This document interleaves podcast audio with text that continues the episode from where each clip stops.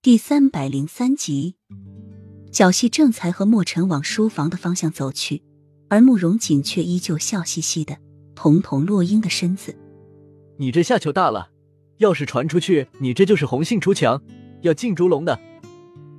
落英咬唇反问：“进什么猪笼？我不是早把你休了吗？”说罢，气哼哼的就朝后庭准备去倒药材。外面的一只从木窗内伸进来，正好搁在了洛英的衣服上。洛英烦躁的眼神扫过窗外，就将树枝从衣服上拿掉。但是那幢红墙却深刻的印在洛英的眸子里。那不是妃宫的正殿吗？也就是他住的寝殿。他知道妃宫和东宫靠得很近，但是没有想到这扇窗户竟然会这么近的对着妃宫的寝殿。洛英一下失了神。连慕容锦在身后说的话都没有听见。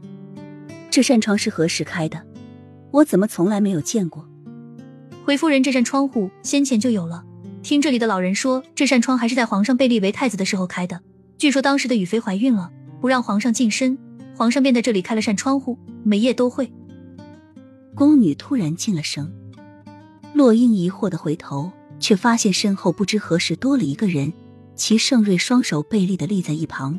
慕容锦早已不知去了去向，身后的宫女吓得不敢吱声。樱花夫人对朕的事情很好奇吗？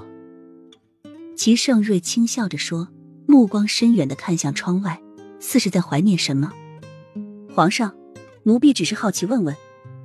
洛英连忙低下头，忽又奇怪的问：“这太子宫不是被大火烧了一次吗？怎么会？”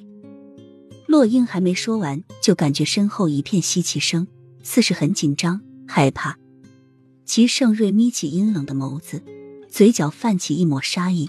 身后的西公公一个劲的冲他使眼色，摇头。洛英立即反应过来，赶忙跪下：“奴婢不是有意提起的，请皇上恕罪。”朕敢恕你的罪吗？齐盛瑞发问，唇角依旧漫着冷意。以后朕的事情，你还是少过问的好，别当真以为朕治不了你。说完，一甩龙袖，就要朝书房走去。书又回过头，冷凝地说：“把凡是刚才听到的人都处决了吧。”